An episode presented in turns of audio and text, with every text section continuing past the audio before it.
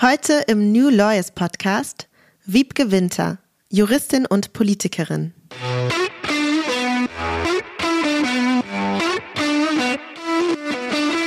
Und was, glaube ich, ganz wichtig ist, ist, dass man Freude hat an allen Dingen, die man macht und dass man äh, immer so seinen Spirit auch high hält. Dann kann man nämlich einfach mehr arbeiten, weil ganz ehrlich, natürlich sind es nicht acht Stunden, die ich am Tag mache. Natürlich ist es mehr.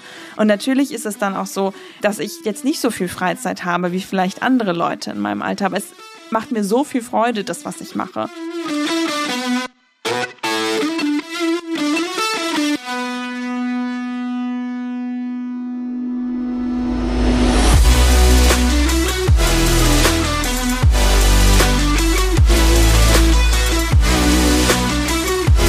Herzlich willkommen zu New Lawyers, dem Interview-Podcast von Talent Rocket.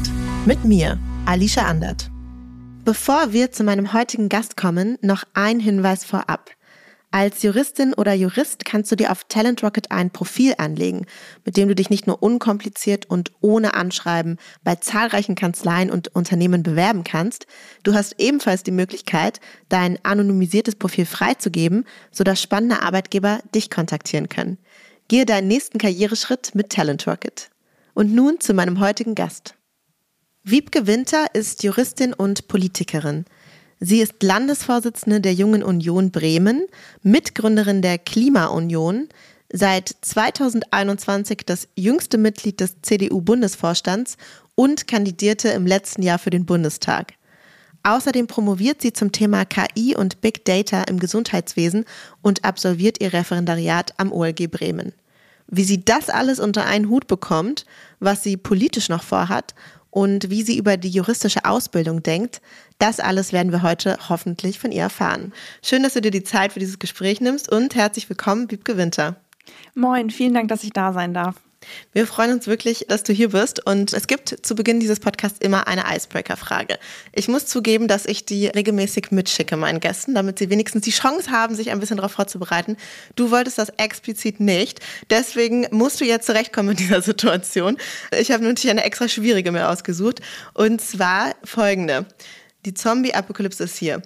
Wer sind die drei Personen, die in dein Team kommen, um zu überleben und die Zombies zu besiegen? Wow, Okay, also ich würde auf jeden Fall meinen Vater mitnehmen, weil mein Vater immer ruhig bleibt und immer gute, logische Entscheidungen mitbringt. Außerdem ist mein Vater gar nicht mal so klein, von daher wird er sicherlich auch immer an viele Sachen rankommen, wenn das irgendwie mhm. notwendig ist.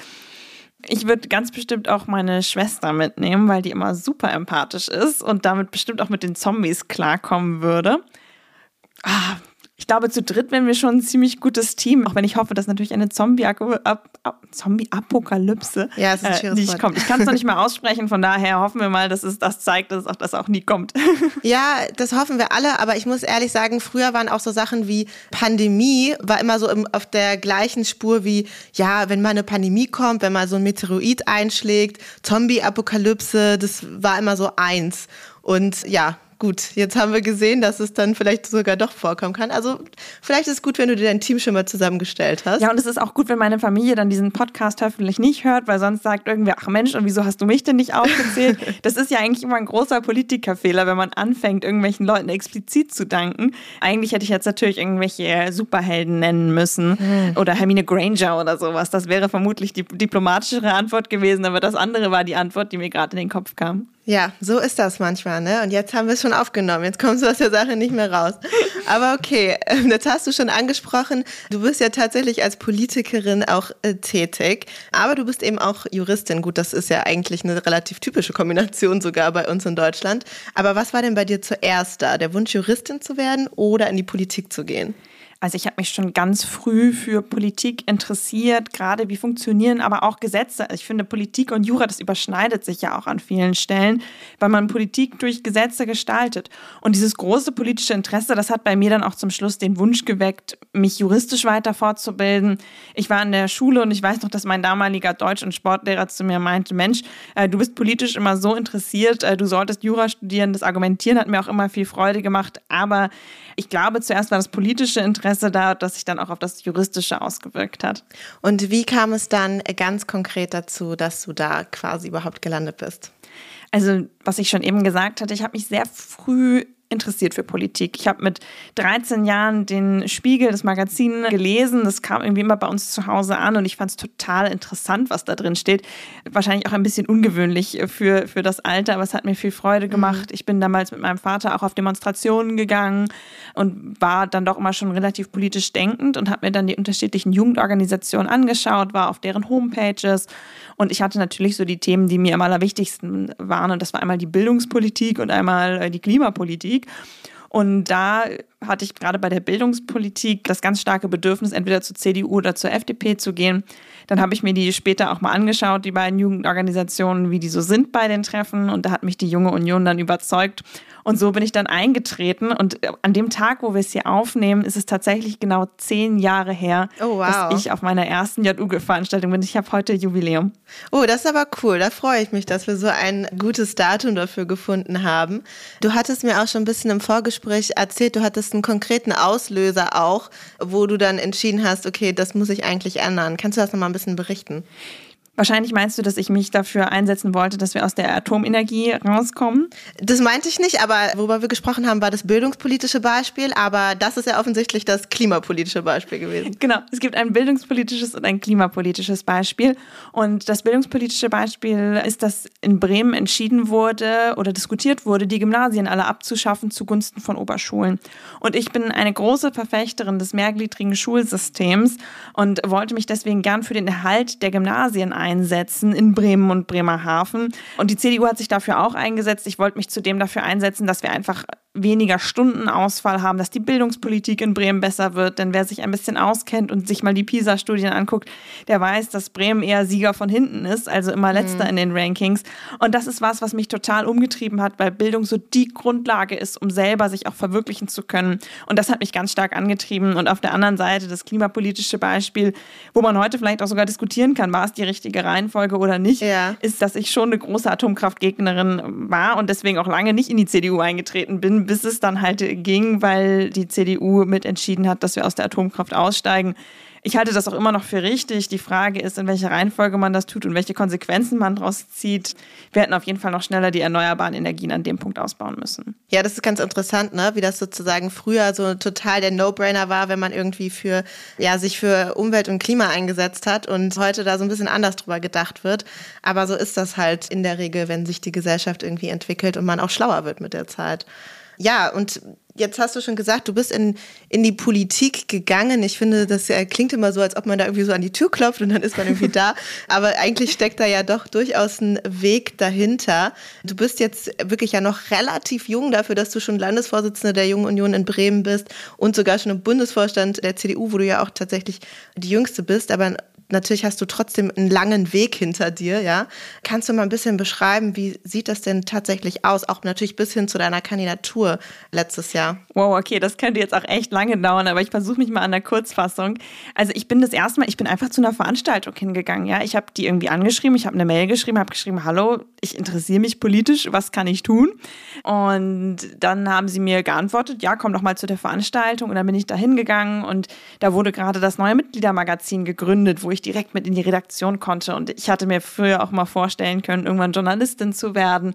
Das heißt, das war ganz, ganz klasse. Und dann habe ich mitgearbeitet bei dem jungen Schlüssel, so hieß dieses Magazin. Mhm. Ich durfte dann auch mal mitkommen, um Fotos zu machen für das Magazin, habe deswegen sehr viel sehen können. Das war also klasse. War dann auch sehr schnell auf der Deutschland-Ebene aktiv, war da in verschiedenen Gremien. Und ich glaube, das Allerwichtigste ist, dass ich immer echt viel Freude hatte. Ich durfte dann ähm, den Arbeitskreis Bildung erst in Bremen leiten, dann durfte ich Mitglied sein in der Bundeskommission für Bildung, konnte da diskutieren, neue Leute kennenlernen, mich austauschen. Und ich habe einfach immer gemerkt, das hat mir so viel Freude gemacht habe mich da nebenbei auch noch für das Thema Frauen äh, sehr engagiert, Frauen in der Politik, dass wir da noch stärker werden, weil es immer noch mehr Männer als Frauen in der Politik gibt. Leite mittlerweile auf Bundesebene den Arbeitskreis Bildung, habe dann auch gleichzeitig gemerkt, hey, ich möchte die JU Bremen nochmal auf ganz neue Füße stellen. Mein Heimatverband habe mich dann entschieden, dort für den Landesvorsitz zu kandidieren habe auch gegen jemand anderen kandidiert. Das kommt gar nicht mal so häufig vor in der Politik. Häufig mhm. ist das mhm. vorher schon abgekaspert, wer es denn wird habe das dann gewonnen und bin dann in eine ganz starke inhaltliche Phase gegangen mit der Jungen Union Bremen, wo wir uns vor allen Dingen auch mit Klimapolitik auseinandergesetzt haben. Wir haben einen klasse Wahlkampf geschmissen, wo Carsten Meyer-Heder, der CDU-Kandidat, später äh, dann auch das erste Mal stärkste Kraft wurde mit der CDU hier in Bremen. Das ist davor noch nie passiert, weil wir schon eine kleine SPD-Hochburg hier auch sind. Und ja, so ist es dann weitergegangen und habe mir halt auch einen Namen gemacht. Und ich habe halt immer gesagt, wenn ich auf was Lust hatte. Das ist, glaube ich, auch etwas, was mir immer viel geholfen hat. Und ich hatte mir dann zum Beispiel mal den Bundesvorstand der CDU angeschaut und habe gesehen, ey, das sind super wenig Leute unter 40.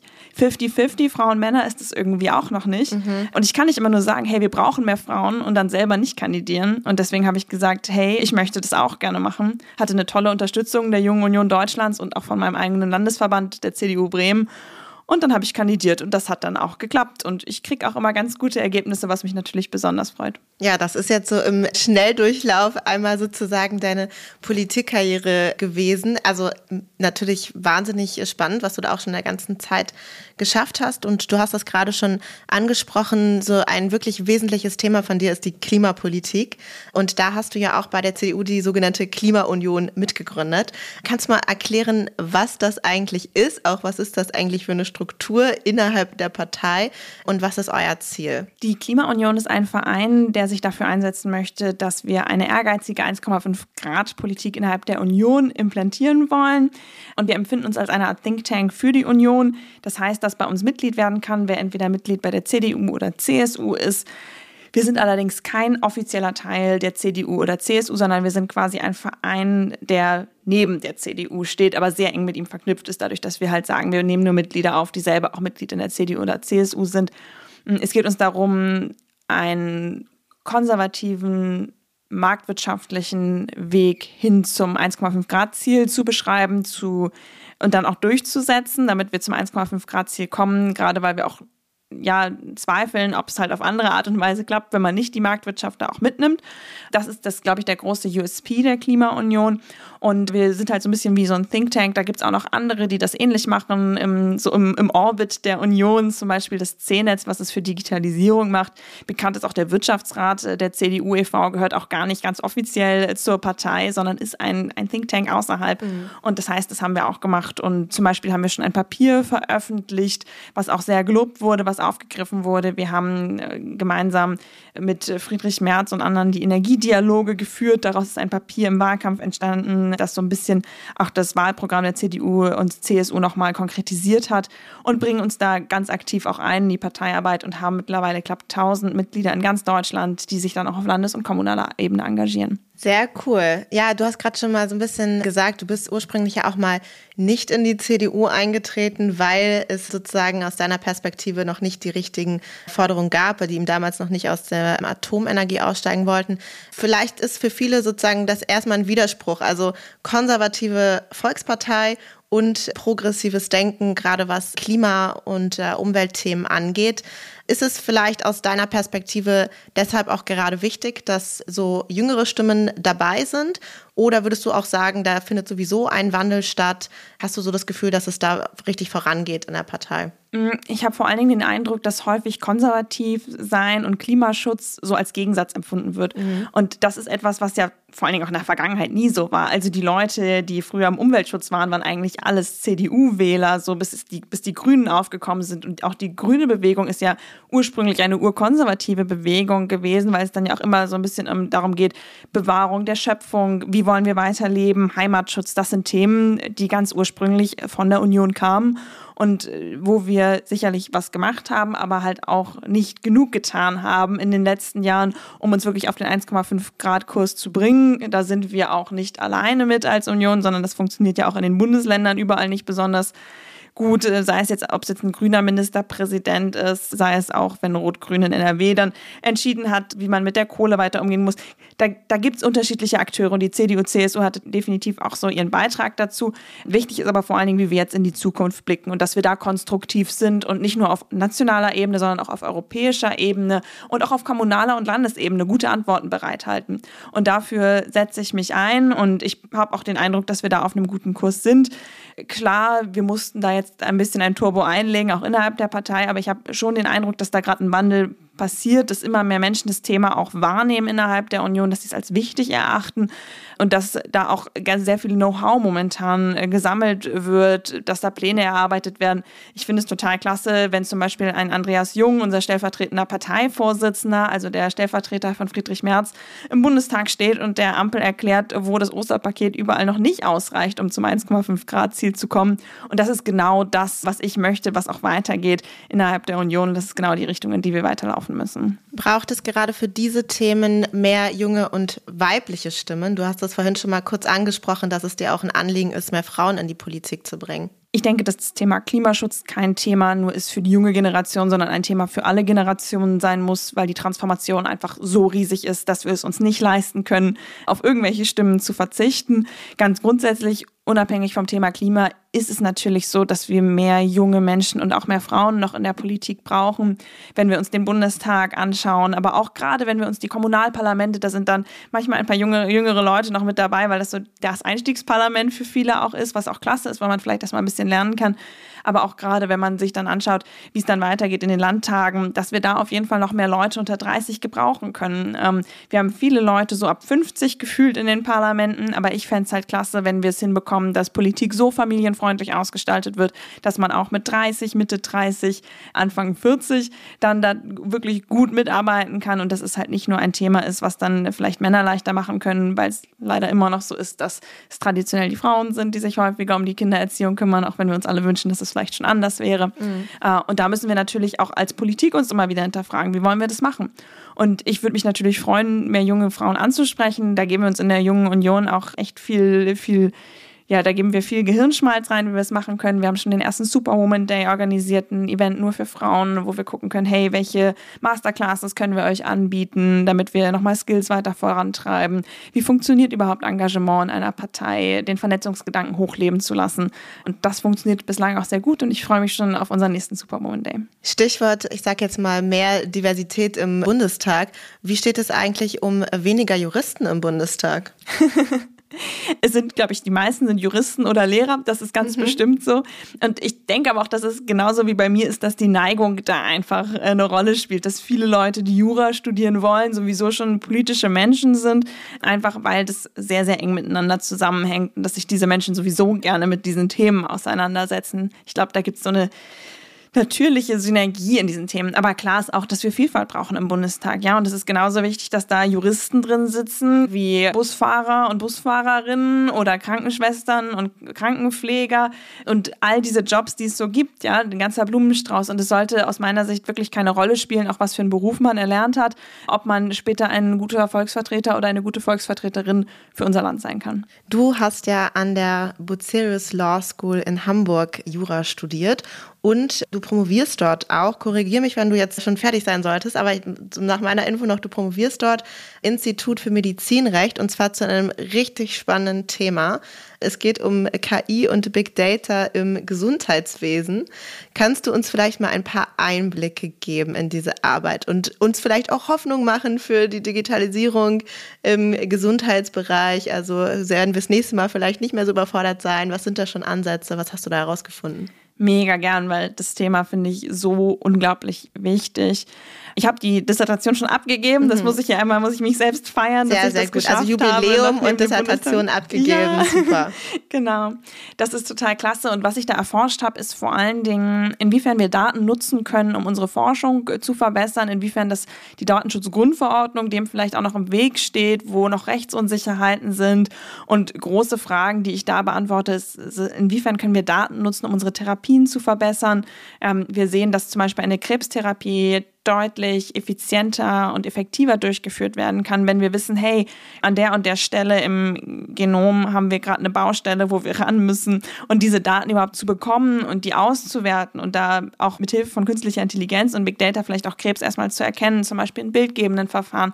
Das ist etwas, was momentan noch nicht so easy ist, wo es auch viele Rechtsunsicherheiten gibt, wie das überhaupt funktionieren kann, wie kommt man an Daten, mit welchen Daten kann man vielleicht auch seine eigene Software validieren. Mhm. Ähm, das ist noch wirklich sehr ungeklärt und da habe ich Vorschläge gemacht, insbesondere dann auch zu Begriffsdefinitionen. Was heißt eigentlich ein wissenschaftlicher Forschungszweck im Rahmen der Datenschutzgrundverordnung? Dürfen da auch Unternehmen drunter fallen? Unter welchen Maß, in welchen, nach welchen Regeln kann das dann der Fall sein? So wie eine juristische Dissertation halt zum Schluss dann ist. Mhm. Sehr formell, das ist klar. Es ist jetzt eine Datenschutz datenschutzrechtliche Dissertation oder gesundheitsdatenschutzrechtliche Dissertation geworden. Und das sind so ein bisschen die großen Fragen, die da gerade diskutiert werden, die ich da jetzt halt auch diskutiere. Und wer sich mehr dafür interessiert, der kann dann hoffentlich in einem Jahr meine Dissertation auch gerne lesen.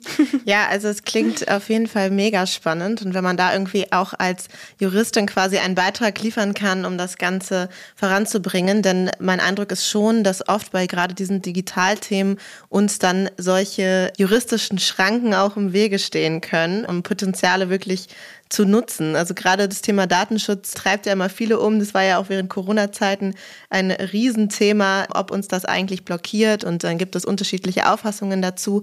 Aber umso wichtiger, dass man sozusagen auch mit der juristischen Brille raufschaut und aber auch konstruktiv irgendwie das mitbegleitet. Voll. Es ist ja auch ein super schwerer Bereich, um es zu regulieren, weil mhm. ganz ehrlich, die Datenschutzgrundverordnung, da wurde irgendwie angefangen zu diskutieren, wie das denn aussehen sollte, so 2012, 2014. Und dann ging es halt immer so weiter. 2018 wurde das Ding mal beschlossen. Und ganz ehrlich, denk mal dran zurück, wie dein Handy 2014 aussah. also im Vergleich zu heute und was du damit alles gemacht hast und wie viele Daten du auswerten kannst mittlerweile ja. und wie viele Informationen du bekommst über dein Handy.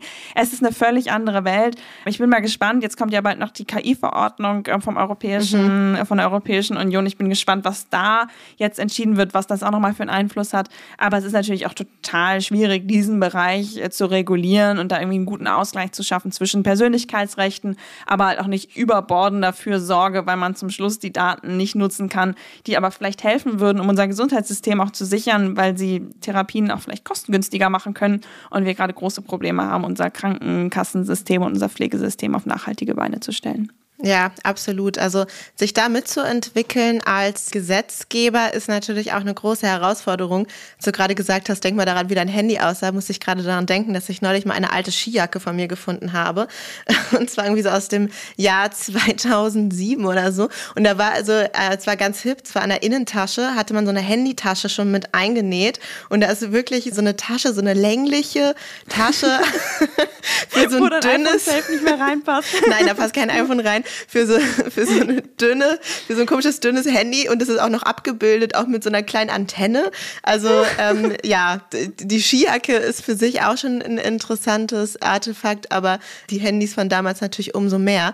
Ja, deswegen eigentlich umso spannender auch für dich, die du dich ja dann eben auch mit der Regulierungsseite beschäftigst. Hast du da irgendeine Idee, wie sich vielleicht auch Gesetzgebung weiterentwickeln muss, um eben nicht immer zehn Jahre in die Zukunft zu blicken, was ja bei diesem technischen Fortschritt, den wir wir haben, überhaupt nicht geht. Also auch wenn man es versuchen will, das geht ja de facto einfach nicht. Also in was für eine Richtung müssten wir uns da eigentlich weiterentwickeln? Hast du da schon mal drüber nachgedacht?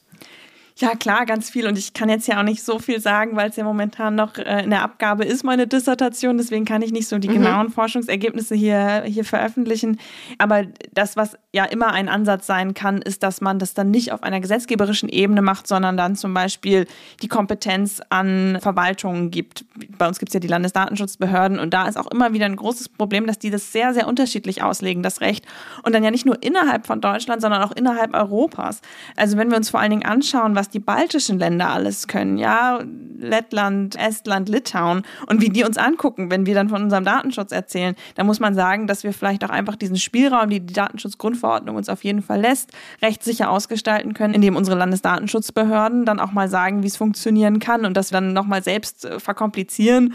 Und man muss auch sagen, zumindest in meiner Wahrnehmung haben wir gerade einen Bundesdatenschutzbeauftragten, der das auch ganz schön restriktiv alles sieht, was Datennutzung angeht.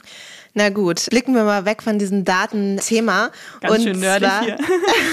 ja, gut, das ist aber auch ein bisschen nerdiger Podcast, muss man sagen. Also da, ab und zu gibt es da so einen Ausflug in das ein oder andere juristische Themengebiet. Lieb's. Und äh, ich will jetzt auch schon nochmal auf die juristische Seite blicken, aber du bist ja quasi wegen der Bildungspolitik mal in die Politik gegangen ursprünglich und deswegen müssen wir unbedingt auch über die juristische juristische Ausbildung sprechen. Da muss man vielleicht, finde ich, schon dazu sagen, dass du an der Bucerius Law School äh, ja studiert hast und deswegen eine der modernsten Ausbildungen erfahren hast. Zumindest gilt die Fakultät als wahnsinnig modern in dem Bereich. Deswegen vielleicht nicht 100 Prozent an allen Stellen aus eigener Erfahrung das bewerten kannst, wie es bei anderen läuft. Aber mich würde schon interessieren, was so dein Gesamteindruck ist von der juristischen Ausbildung und wo du vielleicht Verbesserungspotenziale auch schon entdeckt hast. Du hast absolut recht, dass ich wirklich eine große Privilegierung erfahren habe, dadurch, dass ich an der Bucerius Law School studieren durfte und habe das auch ganz bewusst gemacht, weil ich gerne diese Ausbildung haben wollte und habe mich super gefreut, dass ich angenommen wurde, nachdem ich mich beworben hatte dort. Und es ist natürlich klasse, wenn man in so kleineren Gruppen lernen kann, wenn man wirklich auch einen engen Draht zum Professor hat, wenn man auch in so einer tollen Umgebung lernen darf. Ja, das ist ganz klar. Aber wenn ich es jetzt mal verallgemeiner, weil auch wir an der Bucerius Law School schreiben ja das ganz normale Examen. Mhm. Ihr werdet nur besser darauf vorbereitet, aber das Examen wie, wie bleibt. Naja, zum Schluss muss es jeder selber lernen, würde ich sagen. Aber natürlich sind die Rahmenbedingungen super, die wir haben an der Bucerius Law School. Da mhm. kann man wirklich nichts sagen. Aber was ich trotzdem, und ich meine, das ist bei uns nicht anders, was ich immer noch ein bisschen strange finde bei der juristischen Ausbildung, ist, dass wir all unsere Klausuren per Hand schreiben und auch im Examen ja per Hand schreiben. Und ich weiß, dass es jetzt so die ersten Ansatzpunkte gibt, dass man es so ein bisschen digitalisiert. Aber zumindest bei mir war es noch so, dass wir eigentlich alle nur gegen unsere Sehnenscheidenentzündungen angekämpft haben, um ja. den Stift noch irgendwie zu halten. Jeder hatte Diclofenac beim Examen mit auf dem Tisch liegen.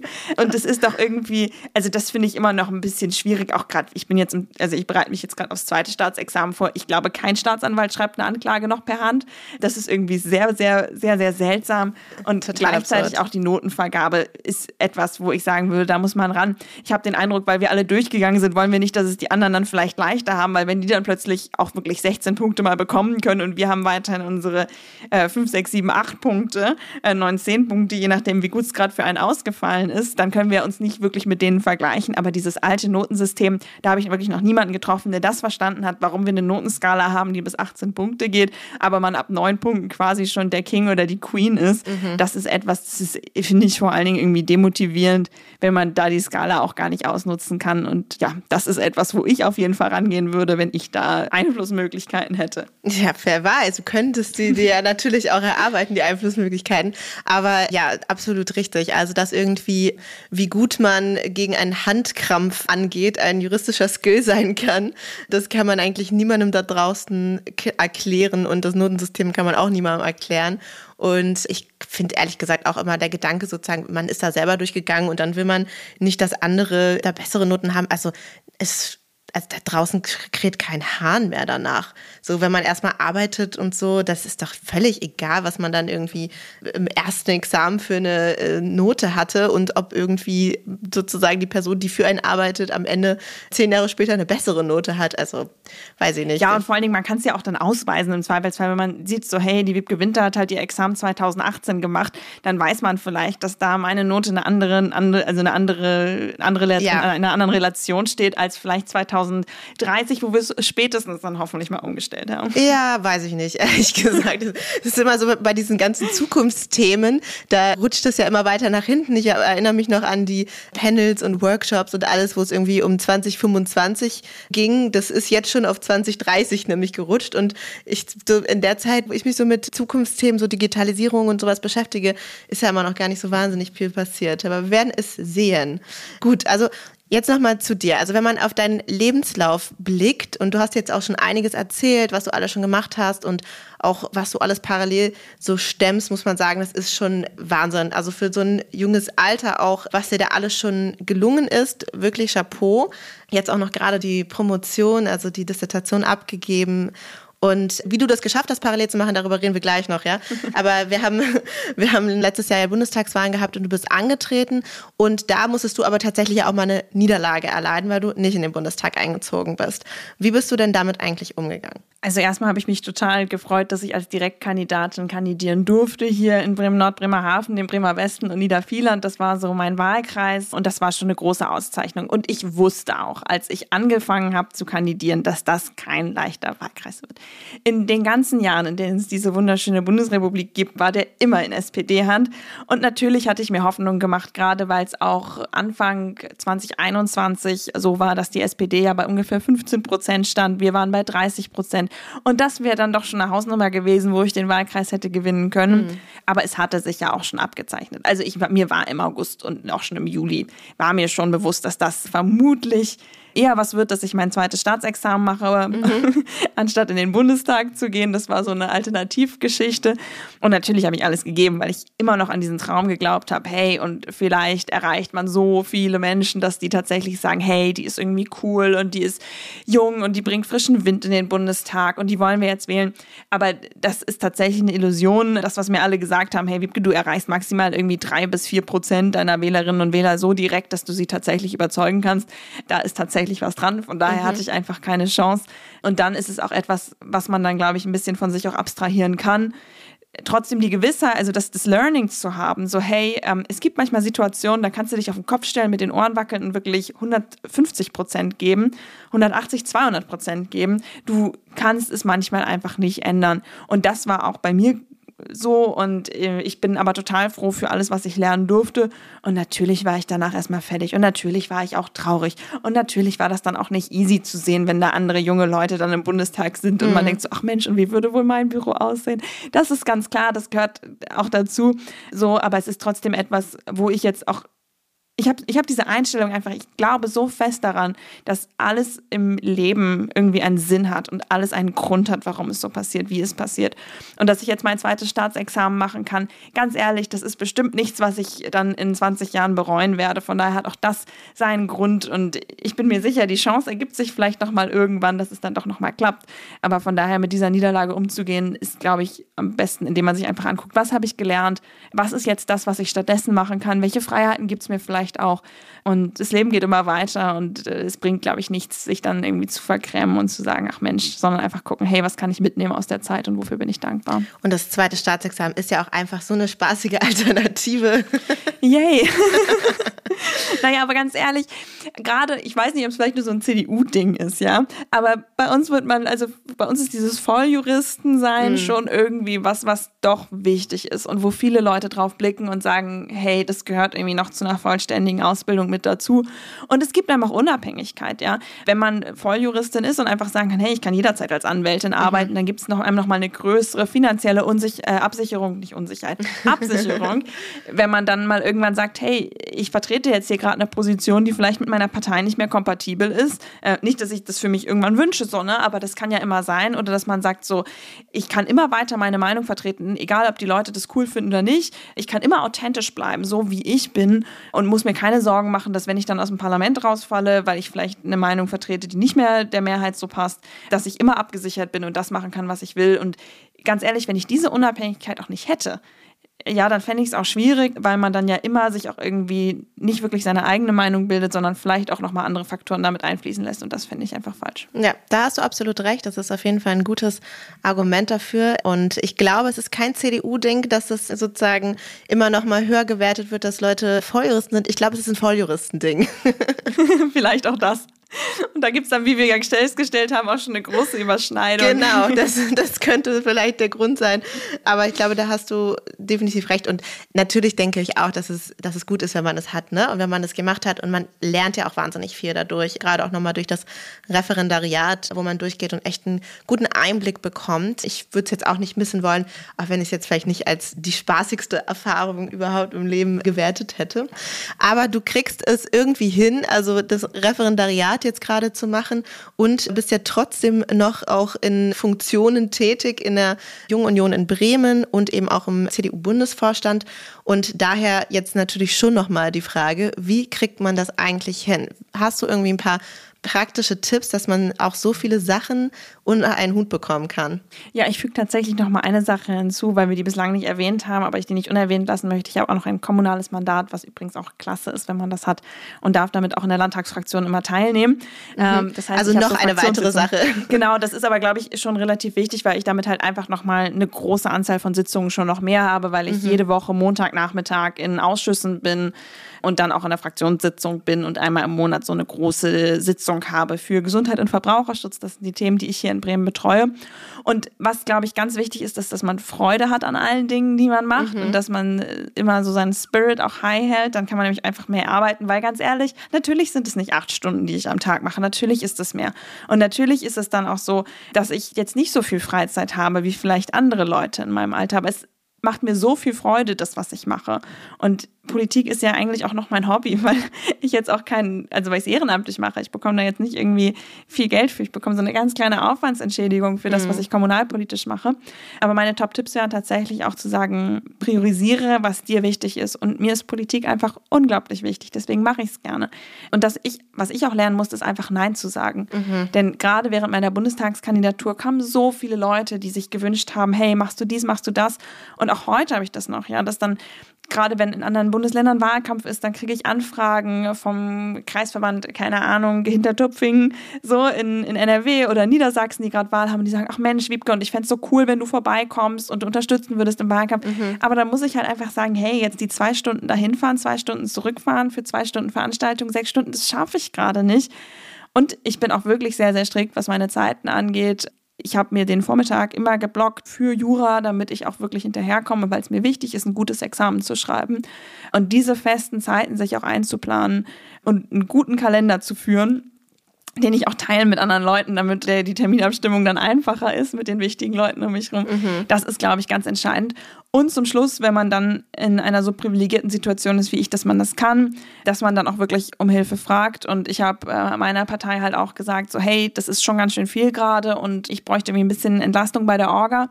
Und deswegen habe ich tatsächlich auch eine studentische Hilfskraft, die mich ein bisschen unterstützt, meine Termine zu organisieren, dann Links einzustellen für Zoom-Calls und mir auch ein bisschen bei der Recherche hilft. Und nach dieser Hilfe zu fragen und dann bestimmte Sachen auch zu externalisieren, das ist wirklich auch ein Gamechanger für mich gewesen. Und Marius, falls du das hörst, du bist klasse und ich würde dich nicht missen wollen. Ja, wir haben ja auch den Termin zusammen koordiniert, also von daher war da auch schon in Kontakt da. Dann freue ich mich natürlich umso mehr, dass du dir die Zeit für diesen Podcast genommen hast und habe auch nur noch eine letzte Frage an dich. Und zwar, was steht denn jetzt bei dir eigentlich als nächstes an? Also bei Jura und natürlich auch in der Politik. Also bei Jura steht jetzt an, dass ich mich natürlich auf das zweite Staatsexamen vorbereite. Das ist zum Glück noch ein bisschen hin.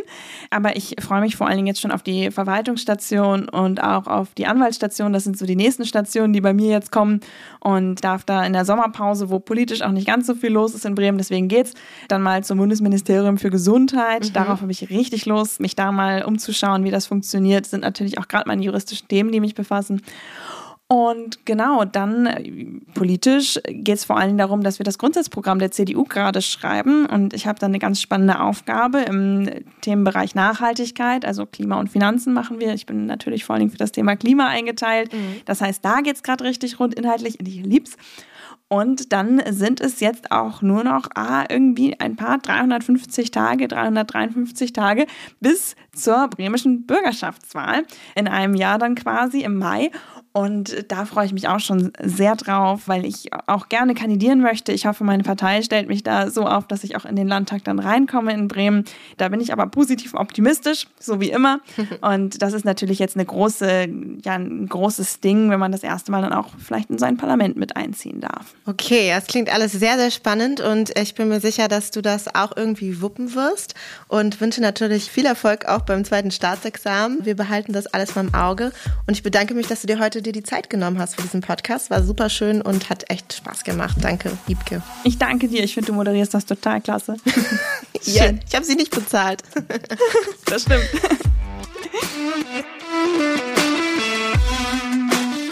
Das war Wiebke Winter. Wenn dir der Podcast gefällt, dann hinterlass eine Bewertung auf Spotify oder Apple Podcasts. Es dauert nur zwei Sekunden und hilft enorm, um noch mehr Juristinnen und Juristen auf ihn aufmerksam zu machen. Du möchtest bestimmte Gäste hören oder möchtest Feedback geben? Dann melde dich gerne oder folgt dem Link, den ich euch in den Shownotes verlinkt habe.